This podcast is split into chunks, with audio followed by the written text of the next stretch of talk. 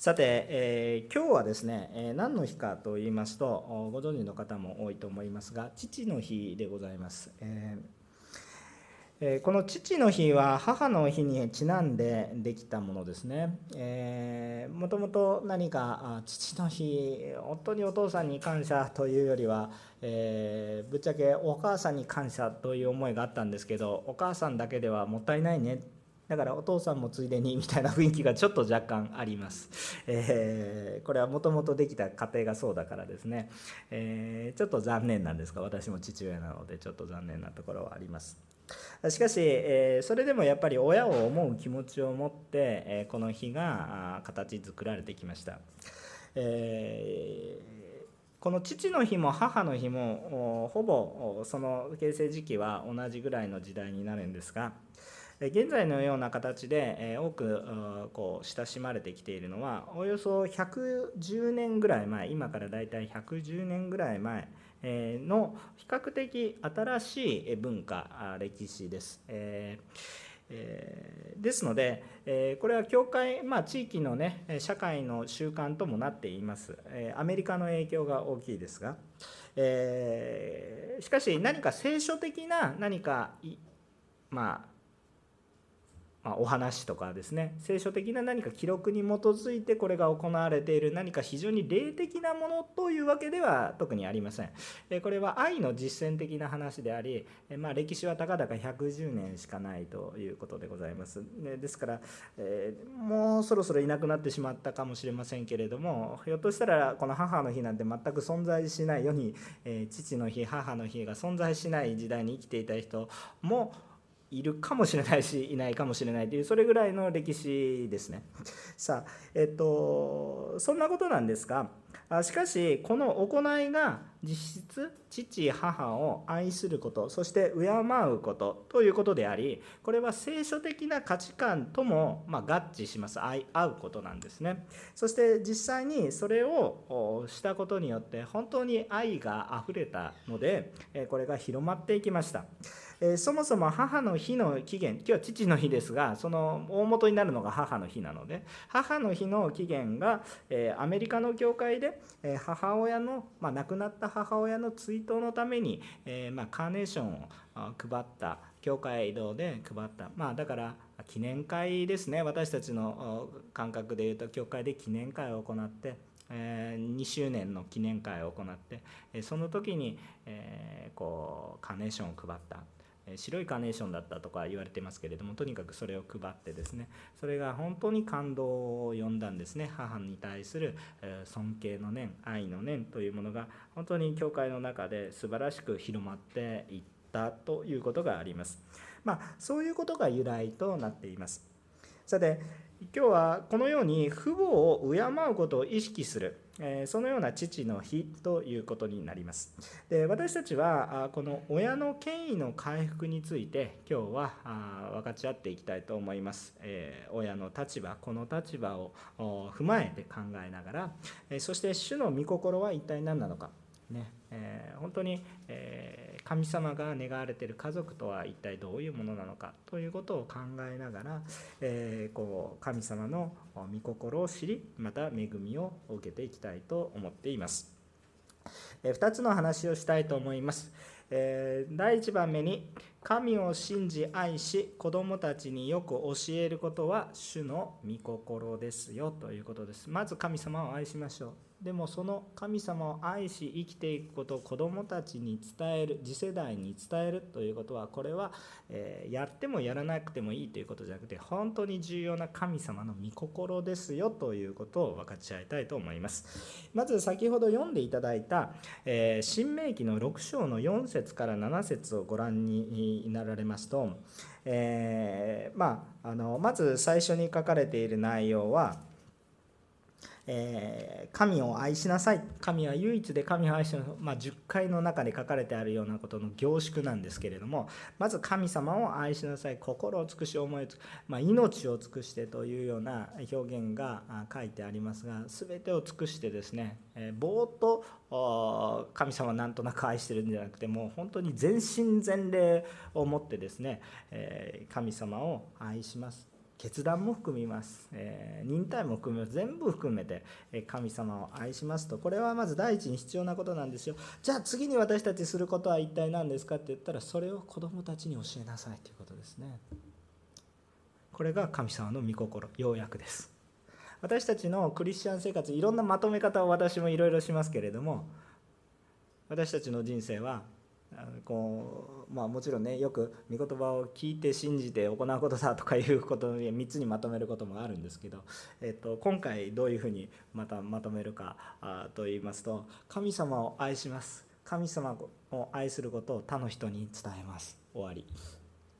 私たちの人生の中で主が求められている基本中の基本はそれでことあります。愛が溢れていく。そういうことですね。さあちょっとだけ新明記の話をします。新明記というのは特徴的な表現があります、聞けイスラエルよと、ね、聞けイスラエルよ。シェマーっていう言葉ですね。あの 何語みたいな話ですけどヘブル語です。知ったかぶってるだけです。あの私そんなにヘブル語喋らないしそんなに詳しくはありません。でもあまりにも有名なのでちょっと知ってますっていうだけなんですけどシェマーイスラエル。あのイスラエルよ聞け。信仰というのは聞いて信じておかなくてももうね同じです。とにかくまず聞きなさい。だからこれ重要だよっていうことを言ってる。で新明記っていうのは神様がモーセに与えたこの人類の起源とか歴史だとかそしてこれから人類が人々がどのようにして生きていくかということの非常に土台となるモーセ5書というものが与えられている。そう創世記出エジプト記レビ記民数記そしてこの新明記です。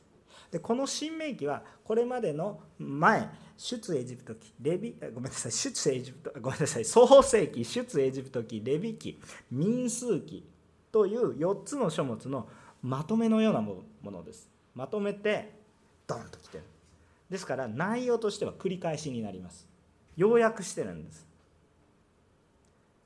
だから6章の前では出エジプト記20章にあったような10回が新明記の5章には書かれてあってまあそういうようなまとめなんですね。ギュッと凝縮されたようなものです。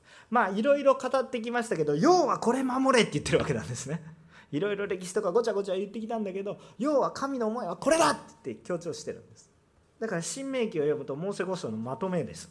私たちの信仰の土台のまとめです。ごちゃごちゃごちゃごちゃいろいろ書いたけれども細かいところ見たらいろんなこと言えるけど要はこれをしなさい。まず神を愛せ。そして神様を愛するように伝えなさい。今日のメッセージこれで終わりたいぐらいの話です。要するにそれが私たちの人生の中で非常に非常に重要な言葉なんですね。ですからあこのことを私たちが霊的に言うとそのイスラエルを聞けって言ってるわけなんですけどイスラエル神様を信じる民というふうに考えるならば霊的に言うと血縁関係を超えてねつまりユダヤ人を超えて神を信じる者神を信じる者がこれを忘れないようにしなさい。神は愛するものですよ。いいですか？信じる信じる対象なんですけど愛するんです。皆さんもう一回言います。愛するんです。神様を皆さん愛してますか？よく神を信じる信じると言ってるんですけど信じるっていうのはもちろんその救われるために信じるわけです。し信じるんです。信じて救われるんです。いつも信仰が重要です。その通りです。でも愛するという形に私たちはなりたいと思います。愛するからこそ信じる。愛する。神様を愛する。皆さん今日礼拝来る時に神様を愛してますか？愛してる人と会う時には会いたくて会いたくて仕方がない。ウキウキしてくるんですね。ウキウキするんですね。昔愛の非常に、えー、本当に人間的な感じですけど恋愛をする方も結構いらっしゃいますよね。恋愛をする時にですね、えー、もうこうデートの待ち合わせ場所に来たらいつ来るかいつ来るかとか言ってね本当に首を長くして待つわけですよ。遅刻していくと大変なことになります。まあそういうことになるんですけれども本当に、えー、こう待ちわびるわけですね。そのように恋焦がれるような思い。もちろんそのような思いも愛の一つの形ではありますけれども本当に私たちは神様を愛しますか？愛してますか？主を愛しますか？なんか七面倒くさい神はこうあるべきだとかね。そんな難しいことばっかり考えてもちろん考えることも重要です。けれども基本的にベースとして神様を愛してますか？という話です。まず愛しなさいということですね。これが非常に重要なことです。そしてこれを伝えていく。今日の歌詞は主の心が非常にコンパクトにまとめられています。非常にコンパクトです。この含まれてる意味があまりにも広すぎてもう捉えきることをちょっと持て余してしまうんですがしかし神様の心を捉えるには分かりやすいです。神様は私のことを考えてほしいとか勉強してほしいと思っておられるんじゃなくて愛してほしいと思ってるんですよ。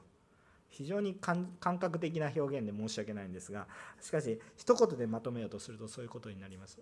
私たちは死を理解しようとか頑張ろうとかそういうことじゃなくて死を愛するということを覚えたいと思うわけです。そしてそれを教えていく。愛することの素晴ら。しそれを私たちの中に。これはね付け焼き場ではできないです。愛することを教えることは知識を教えたって愛せないですからね。愛することを教えるんです難しいですよ。ね。敵対しているものを愛するように教えていくんです。単に認めるとかそういうことじゃなくて愛するように教えるんです。わあと思いますね。でもそれが私たちのすべきことです。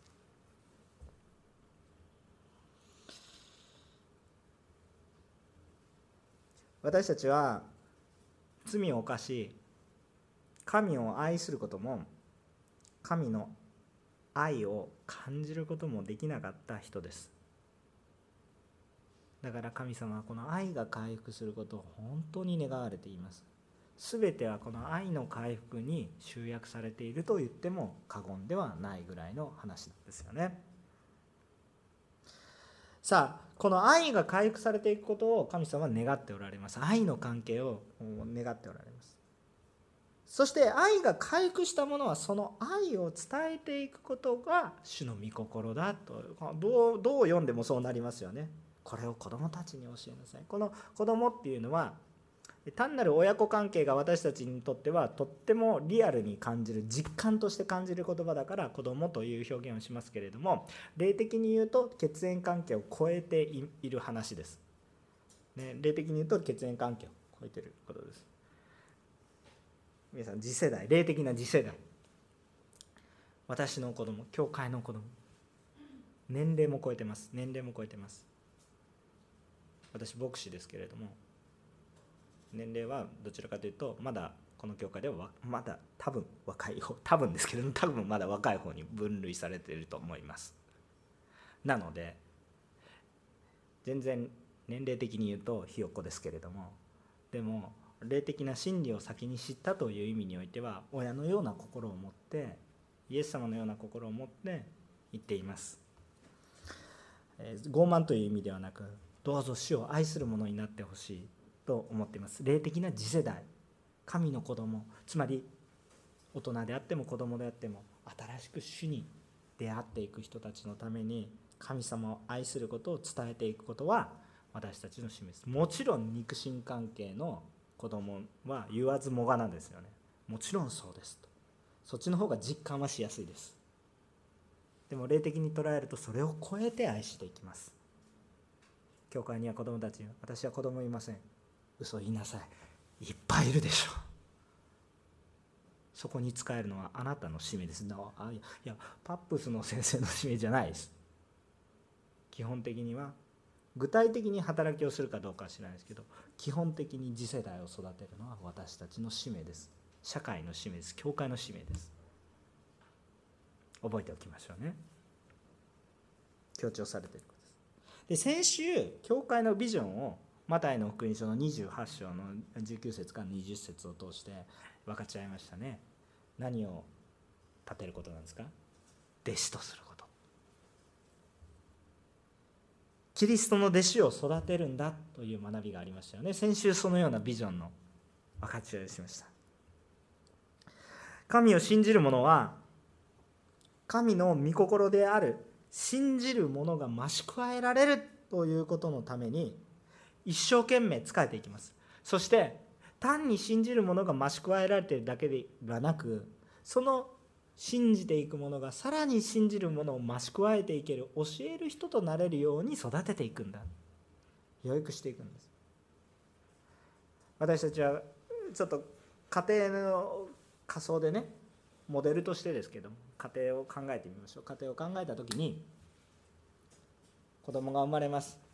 はい生まれて終わり。ぽい育児放棄。もう犯罪ですよねこれはね。犯罪なんですよ。何かしら助けが必要なんです。親が育てられなかったら育てられる人に預けないといけないんです。人っていうものは生まれてそれで動物のようにですね鹿とかみたいにですね「おお」とか言うけどいきなり立ったりはできないんです。誰かが育てないといけないんです。誰かが苦労しないといけないんです。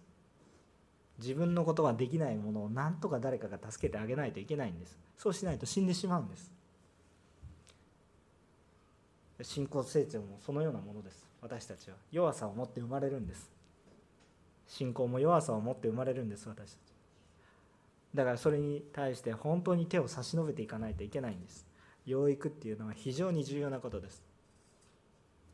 ど伝道と養育どっちが大切だって本当に不毛な質問なんですけど どっちも大切でなんかどっちを切っても結局話は続かないのでね。子供だけ今の子供だけあのね仮想の話ですよ。今の子供だけねあのこう養育してても結局伝道しないで、えー、次の世代が生まれなかったらそれで終わりなので、え、結局やっぱり次の世代を生み出していかないといけないのでもう伝道も養育もどっちも重要ですよ。どっちが欠けたって、え、こう続かないという話になるんですけれどもしかしまず育てないとそもそもその子が次の子を生み出すことはできないわけなんです。だから養育っていうのはすごい基礎中の基礎になっているんです。だからすごい弟子養育っていうのが重要なんです。今日も1対1の弟子養育。すごく重要なんです。生まれた赤ちゃんをほっぽり出してはいけないんです。ちゃんとケアするんです。私たちにとってあんまり面白いことではないですよ。いや面白いことかもしれませんが愛があれば面白いんですけど。例えば私たちが子供とね遊遊びますよね。はいおままごとしますとか言って大の大人がおままごと心から喜んでいる人はある意味素晴らしいと思いますが正直そうではないでしょう。あつまんないなと思ってるんです心の中で。いやどうか知らないですよ。私はねこれつまんあと私おままごと子供と遊んでると3分ぐらいで寝ます。あの3分ぐらいで寝ますからコンコンコンって叩いて「はいお父さんお寿司です」あなななんでだ。じゃあ今度鉄火巻きをくださいとかでもう今日常的にちょっとやらさせていただいてるんですけど3分ぐらいであっという間に寝ます。私子供の本を読んであげます。本を読んでいたら読んでる方がよだれ垂らして寝します。寝かせるために読ま読んでるんですけど私の方が真っ先に寝ます。やっぱりちょっとね、えー、もう大人にとっては刺激が足りないんです。つまらないことです。しかし子供にとっては本当に愛を感じる。そのようなものです。私たちはそのようにしていくことっていうのは非常に重要なことなんですね。次世代を育んでいく。教会のビジョンですね。ただしえー、その2週前ですね。ローマ書の13章から学んだように人はその罪のために権威に傷がついています。権威を良いものとして感じられなくなってるし権威というものを正しく用いることができなくなっているんだ。だから神を信じている霊的な親の存在。まあ肉親の親でもそうですしまた霊的な親イエス様のことを伝えて教えてくれる相手に対しても反抗してしまいます。罪の基本的な問題だからですそれが。基本的に権威に対する傷があるので認識に問題があります。権威ということの正しく認識できずそれを正しく用いることもできない。全部機能不全に陥ってるんだという話をしたと思いますね。だから霊的な親の立場にある人自身も逆に自分も傷を持っているのでその正しく教えることが難しい。ほぼ人間の力では不可能ということになります。しかし本来は親子関係っていうものはね師弟関係とあえてしてもいいと思います。でも師弟関係だとちょっと冷たくなるので師弟関係であっても親子関係のようなもの1対1もそういうように教えなさいと教えてるんですけれども、ね、新しいことを何かするんじゃなくて本当にはいご飯の食べ方こうですよってそれを一緒に食べましょうってはいご飯の食べ方こうですよって教えといてはい勝手に食べなさいではなくてさあ一緒に食べましょうってあこうやるんですよ下手したら一緒に本当に食べますそれぐらいの勢いで教えていくことなんですよと。いうことですよね。親子関係。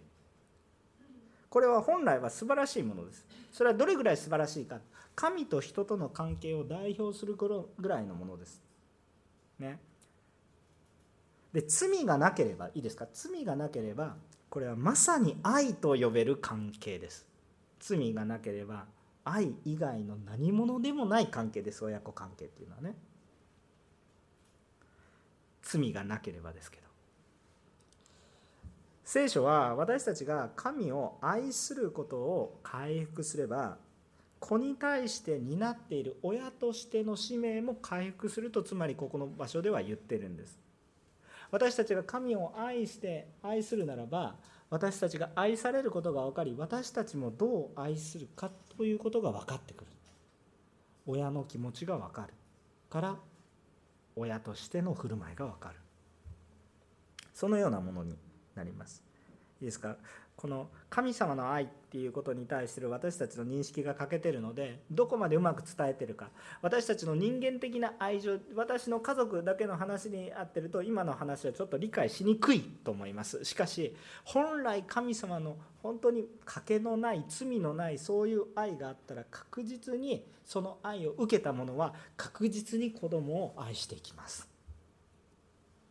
それが神の御心でありそういうものだということなんですね。私たちはそういうものだということです。神様ははっきりとこう教えることを教えてるんです。ちょっと教えてる教えてるってね表現が下手くそなんですけど。私たちは教育していくことをちゃんと教えられてそれは神様の御心です。私がやるべきことかとかって私の選択でやらやってもやらなくてもいいというものではなくてこれを命を懸けて行えと言ってるんです。神を心から愛しなさい。そしてこれら神の言われていることを子供たちに教えなさい。何を尽くして？神を愛することなんですよね。でもそれ何に尽くすって書いてありました？心命力。全部尽くして一生懸命やりましょうよね。これがあなたの人生で本当に重要なことですね。いや私子供なんかいないんですけどだから何回も言ってるように霊的な意味では子供はたくさんあなたの周りにいます。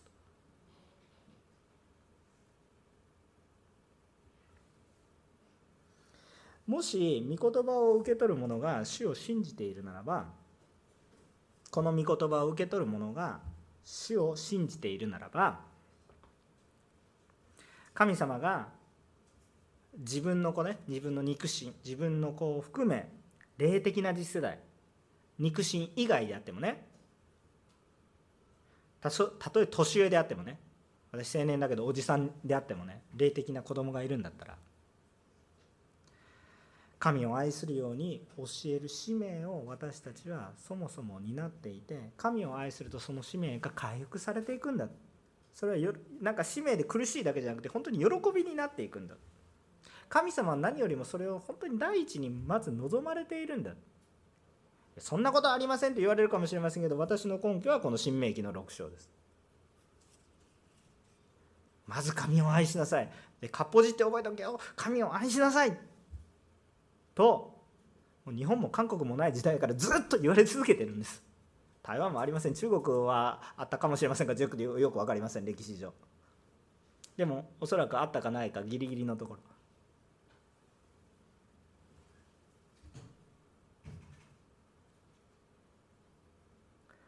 でもその昔からずっと死を愛しなさい。そしてこれを子供に教えなさいと言われ続けてるんです。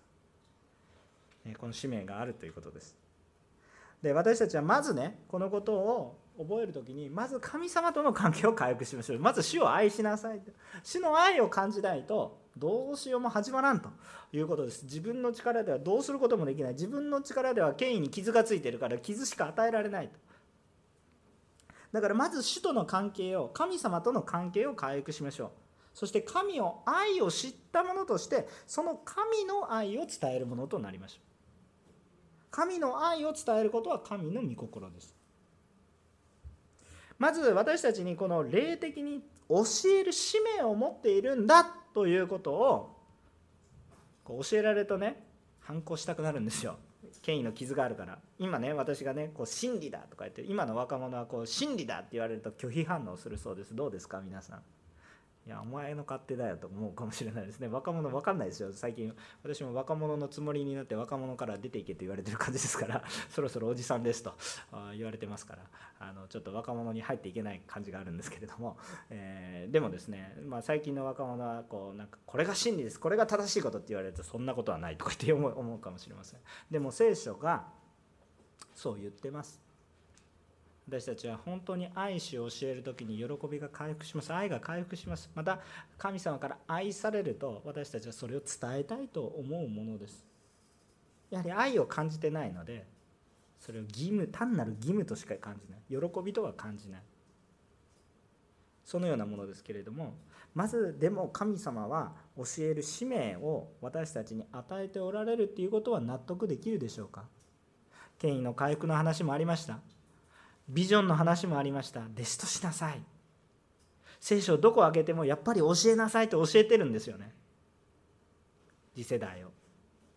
これもう否定できないことなんだって言って受け入れていただけるとまず神様は少なくともそれを願われているっていうことを本当に私たちがそれを受け入れていけるならば幸いです。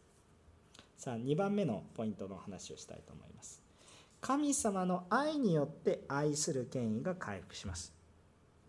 神様の愛によって愛する権威私たち教えていかないといけないんですけど権威に傷がついているのでうまく教えられないんです。本当は祝福でしかない親子関係が最も世界でいがみ合う関係でもあります。罪のせいで。最も憎しみ合う関係にもなり得ます。一番素晴らしい関係なんですけど一番殺し合いが増える関係でもあります。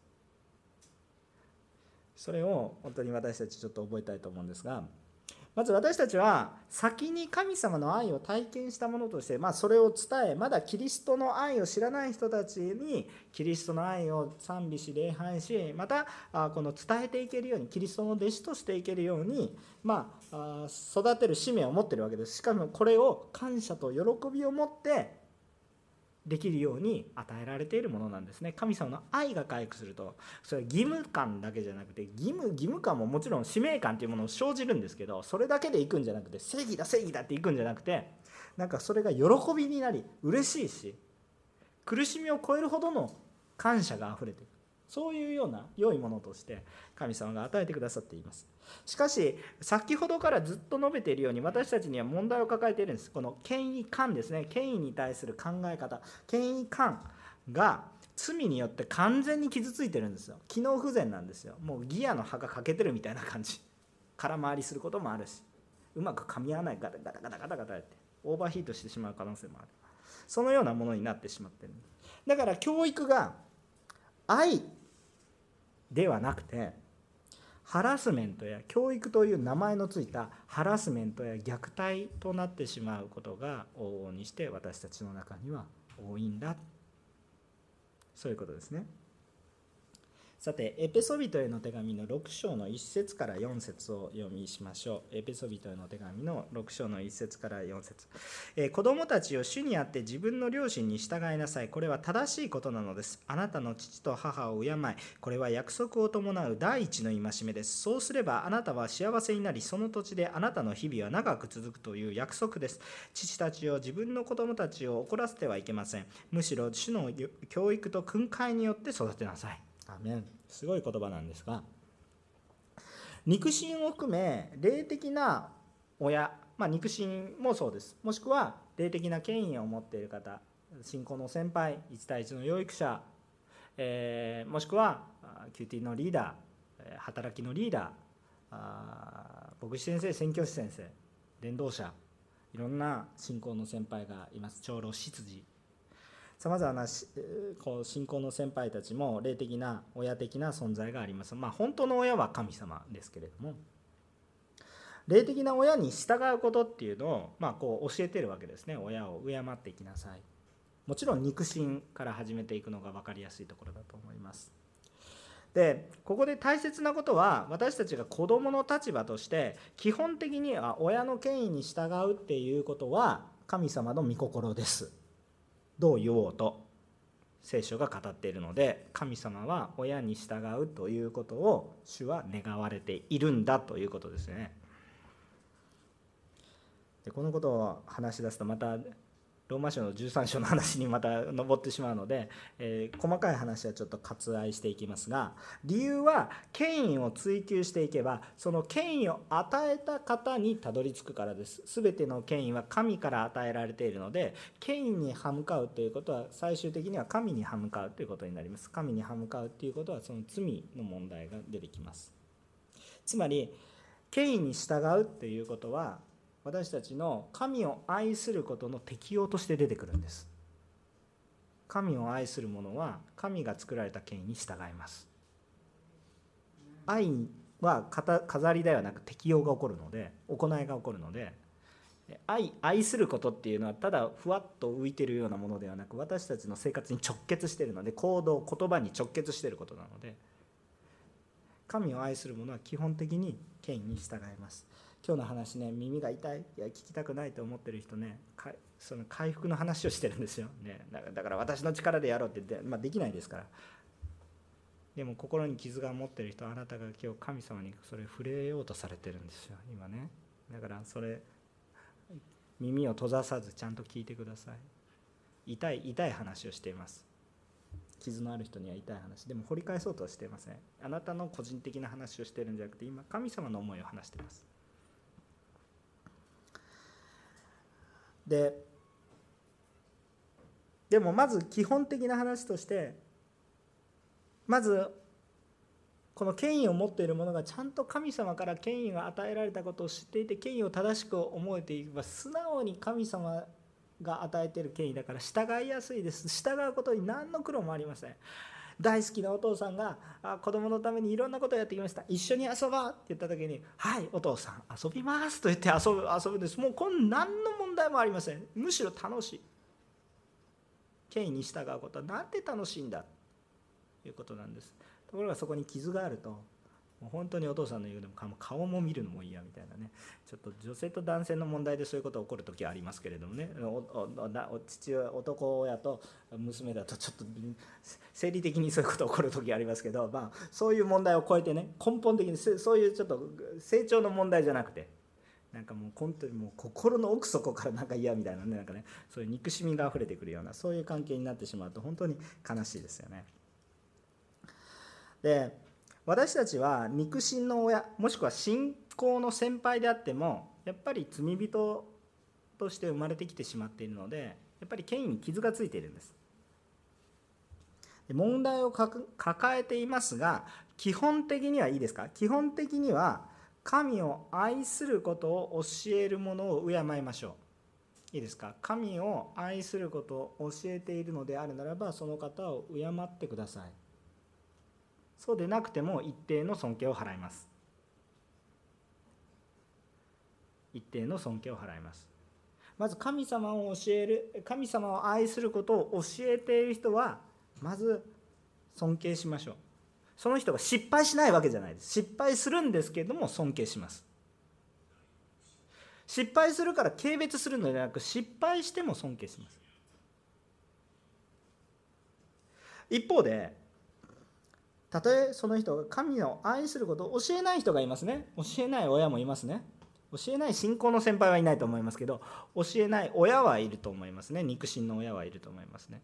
それでも主がこの人を私に親として与えたことには意味があると思って一定のもちろん偶像礼拝に走ったり親が間違ったことを教えているのにそれに無条件に従ったりそれは罪を犯していくことになるのでそれは従う必要はないんです。けれども一定程度尊敬を与えます。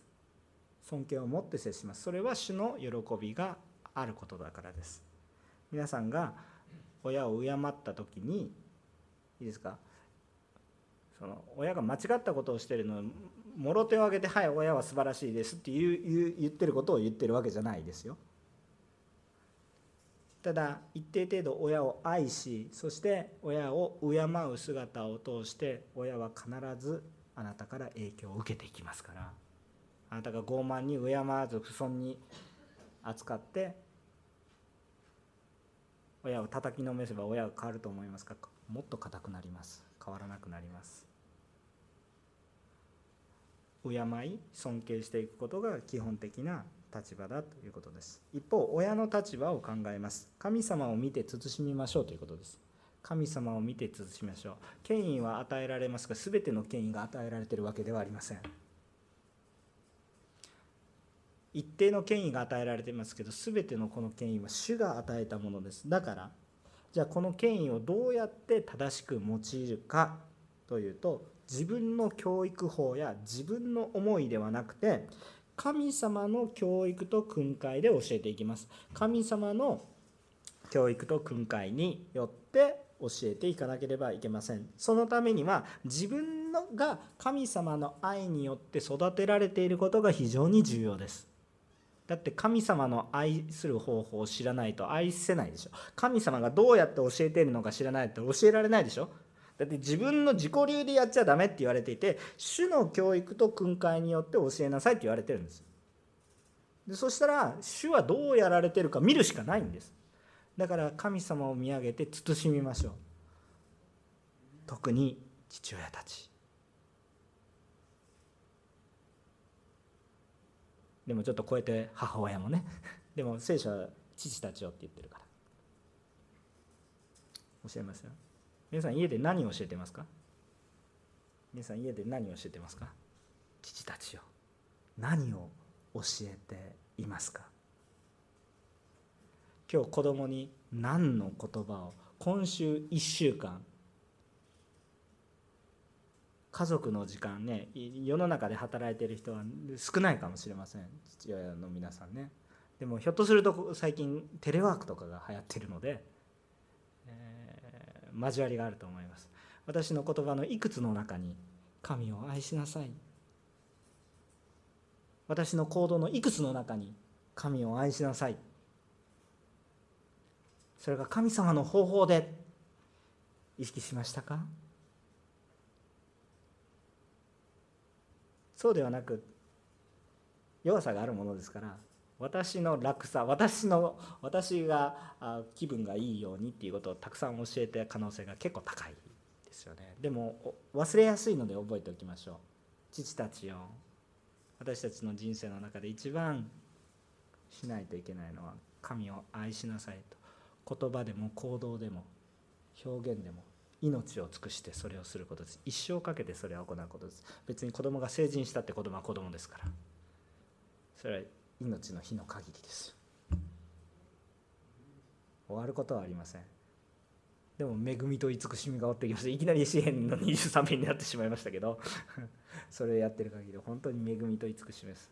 死の影の旅を歩むこともあると思いますが恵みと慈しみです。でこの教育と養育っていうのを考える時に一番やっぱり重要なことはその根幹は何ですか？愛ですよ。でこの愛という言葉もさっきの権威という言葉と一緒で堕落しちゃってるんです私たちの中で。ずれちゃってるんです。私たちが考える愛と神様が意図して伝えられてる愛っていうのには大きななんかこうこんな感じで噛み合ってない感じですいつも。神様の言ってる愛これが愛ですよって言われてうんそうですかみたいな。でも私のやり方で愛ですみたいな感じになってるんです。これはもう罪のせいでこうずれちゃってるんです。神様とのコミュニケーションがずれちゃってるんです。私と神様の親子関係にずれが生じちゃってるんです。お愛する息子娘よって言って愛するお父ちゃんって言ってればいいんですけど愛する息子娘よって言ってくれてるんですけどあんたなんか知らんわって言ってるんですよ。これが愛ですとか言ってそんな愛は知らんとか言ってる。というのが私たちの現状なのでこの愛という言葉もなんかロマンスぐらいにしか考えないんですよね私たち。何かをもらおうとするぐらいしか考えないんです何かを得ようこの人は私にこういうことをしてくれるから好きだわと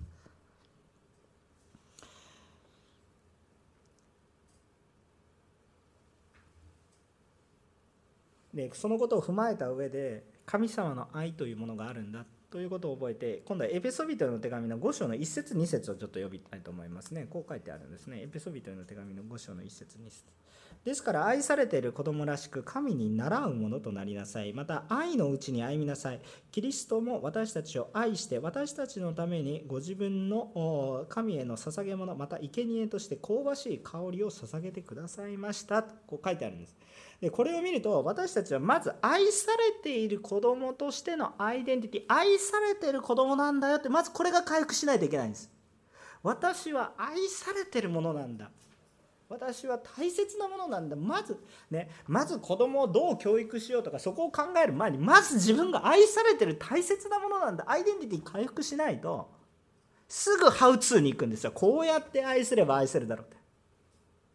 だから失敗します。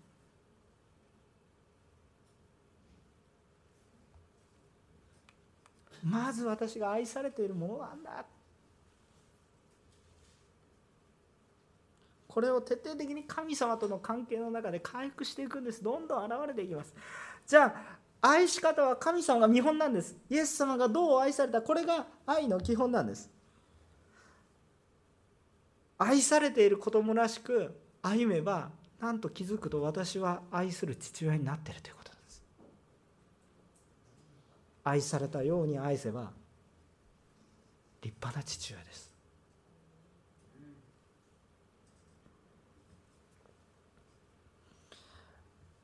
根源的な父親である神様に倣って生きるということが語られています。これは愛のうちに生きることなんだよって書かれてありましたよね。先ほどエペソビトへの手紙の5章の2節ですよ。また愛のうちに歩みなさい。この愛とは基本的にはどういうニュアンスを持って話されているかいいですか？未熟なものに対して成熟したものが全てを捧げて未熟なものが生きるようにすることが愛です。これが愛ですよ。いいですか？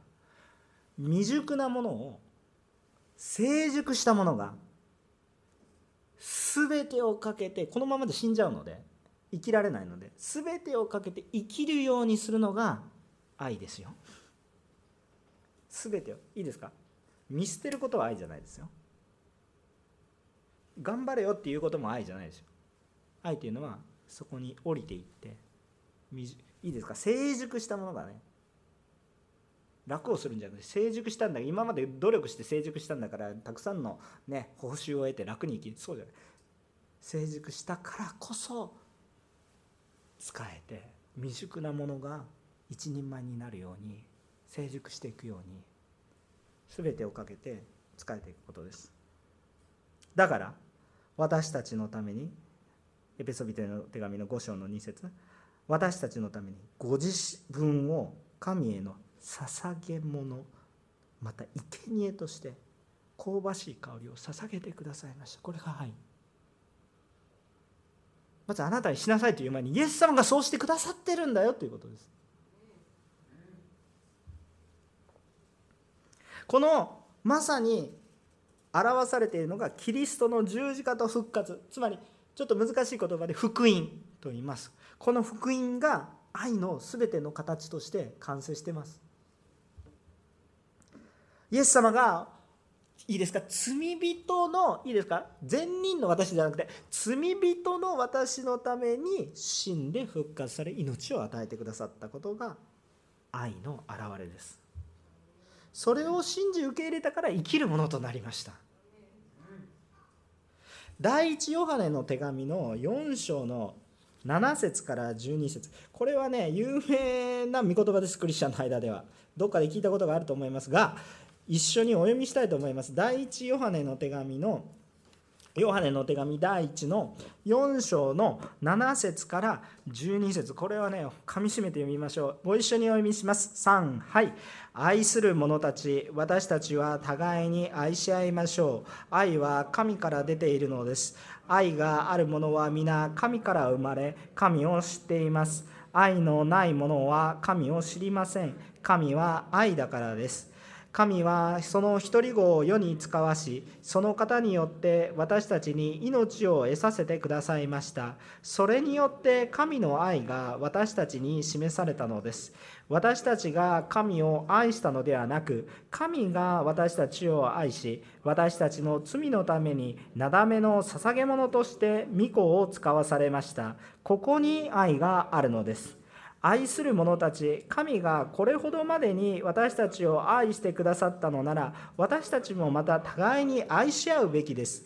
未だかつて神を見たものはありません。私たちが互いに愛し合うなら神は私たちのうちにとどまり神の愛が私たちのうちに全うされるのです。アメン。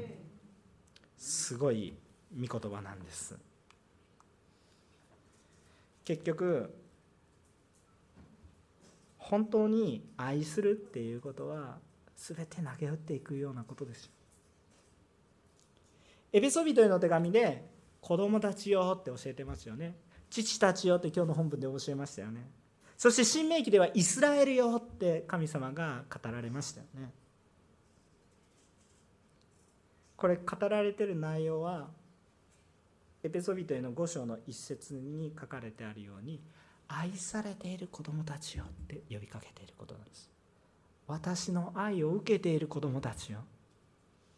あなたが父の立場であれこの立場であれイスラエルという民族の立場であれそれを超えた違法人の立場であれ神に愛されている者たちを聞けと言ってるわけです。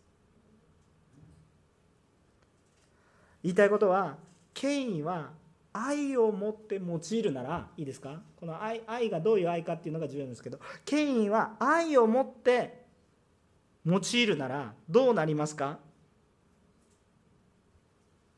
神を信じ命になります。愛を持って用いるとはどういうことですか？犠牲を持って使えていくということですよ。使いなさい。エペソビトの手紙5章6章全部読んでみてください。そうすると従いなさい使いなさい。教会に使いなさい。夫に従いなさい。夫たちも従いなさい。もう愛されているもの愛する思いはそれ主の心を行っていくこと。愛のこと。それはそのことを行いながら次世代を育んでいきますよ。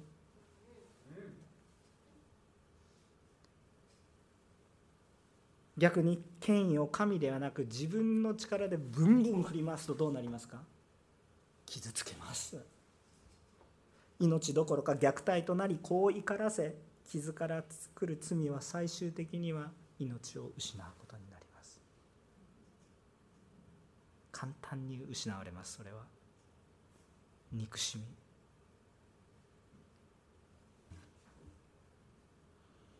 だからまず神様の愛を体験してください。私たちが愛されているものだと知ることはまず第一歩です。難しそうに思いますがこの基本に戻り愛されたように愛したらいいんです愛されていないのにも愛せとは神様は言いません。神様の愛に気づいてそれを実践しなさい。あなたがしてもらったのが良いと思ったでしょ。それを実践しなさい。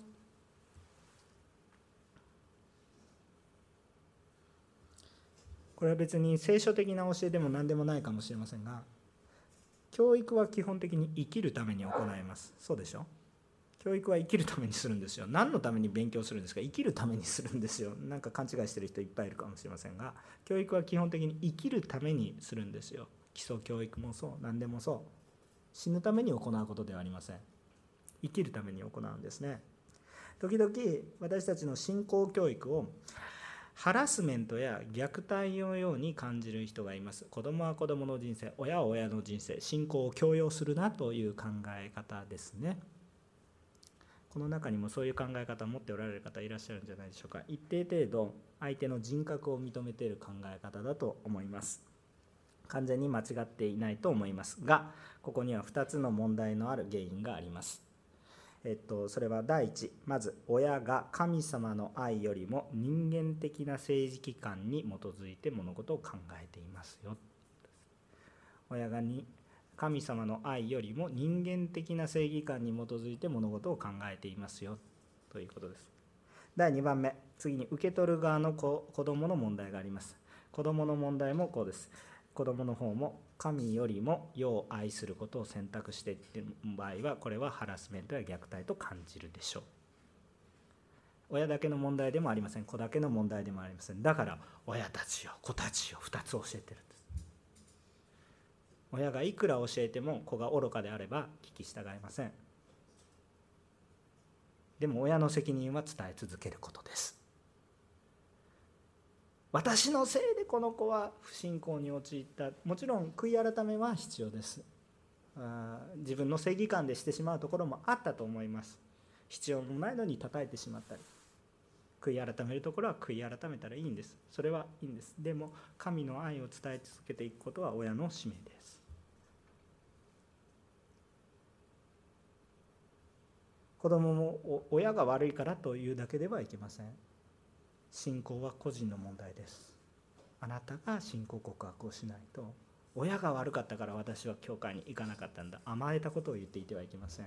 あなたが信じるか信じないかです。親は最大限してくれている可能性があります。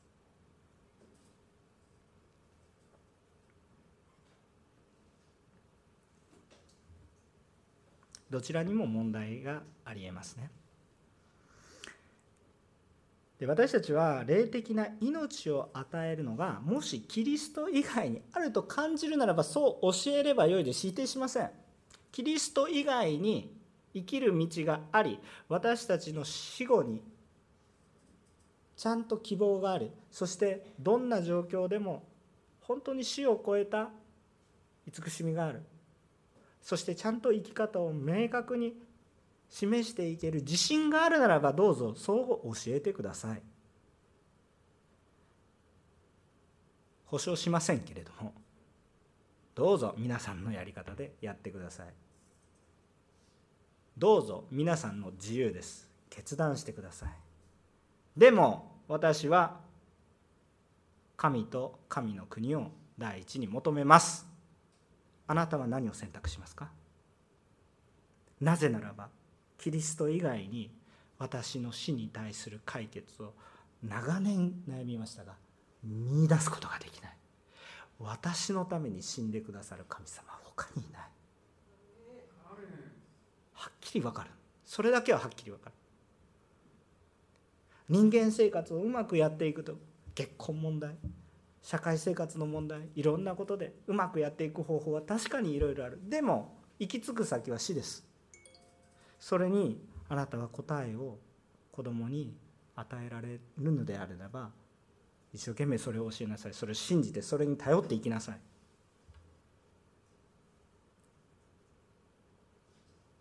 別に強制も何もしません。ハラスメントもしません。でも私は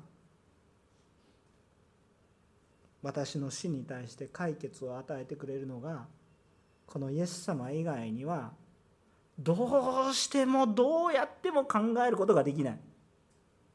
他のいろんな宗教のいろんな教え聞いてるけど虚しい。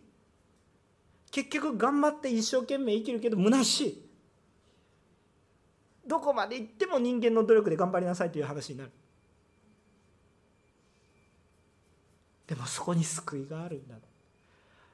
登ってこい救ってやれ。登ってきたら救ってやる。もうそれも聞き飽きました。登れないんですよもう。どうしようもないんですよ。いかに財を築こうとしても死は迫ってくるんです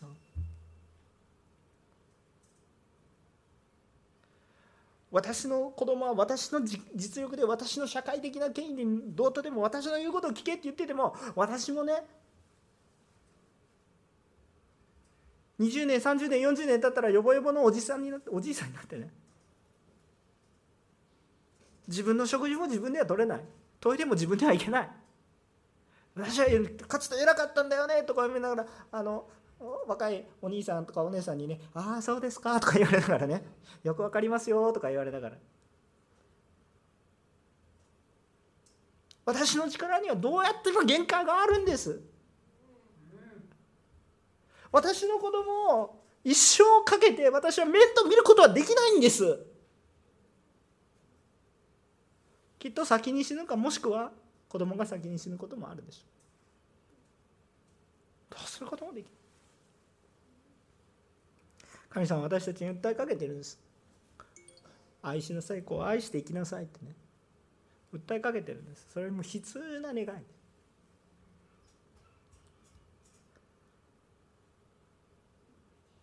私も親としてね子供にこの思いを伝えていくことはあります。どう子供たちが反応していくか強制するつもりはありません。でもね私に与えられた使命は全身全霊を持ってかけていこうと思います。ただ認知の問題はあります。これだけ愛してもすれ違う。知らない。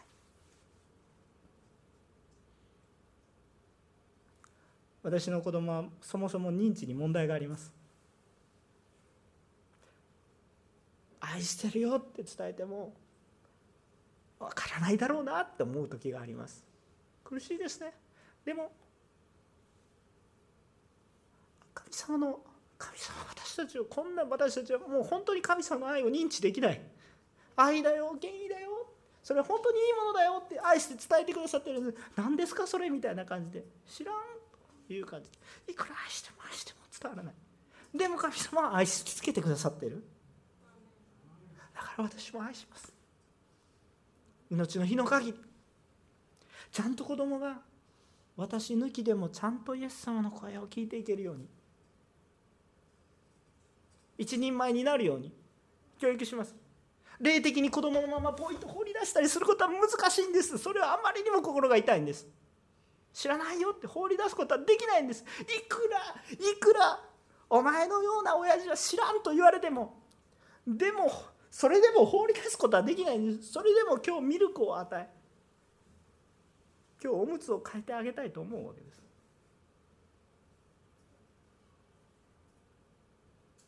いずれ必ず気づく。私たちも全部じゃないけれども神様の思いに少し気づいてるんですよね。それは神様が諦めることなく。危険イスラエルよって言われたのは何年前の話ですか？30年ですか？50年ですか？大したことないですよね。何千年も前です。ずっと言い続けてまだ分かってないんですけど。でも神様はそれぐらい愛してください。今もあなたはそのように愛されてるんですよ。その愛を少しでも感じたら人生が変わるんですよ。ああ神様あなたはあの時も一緒にいてくださったんですね。ああ主よあの時も私なんと自分は愚かだった。気づく時が来るんです。来るんです。そしたら私はそうやってくださった神様にどうやって何も返すことはできないけどさあ神様私たちに見せてくださってるんです。ああ私を愛しなさいよ。でもあなたが具体的に私に返せるものがありませんね。でも見なさいあなたのそばに私の子供を置いてますよ。これを教育してね。私の声が届かないからあなたの唇を通して語ってね。神様の気持ちが分かりますか？皆様に委ねられて。弱い子供を持つとね神様の子供心がちょっとちょっとだけ分かる。ちょちょっとちょっとだけですよ。本当にちょこっと。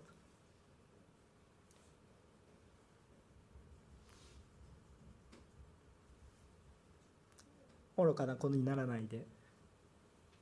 ねまず愛されてるっていうことを受け入れる。子供になりたいと思うんです。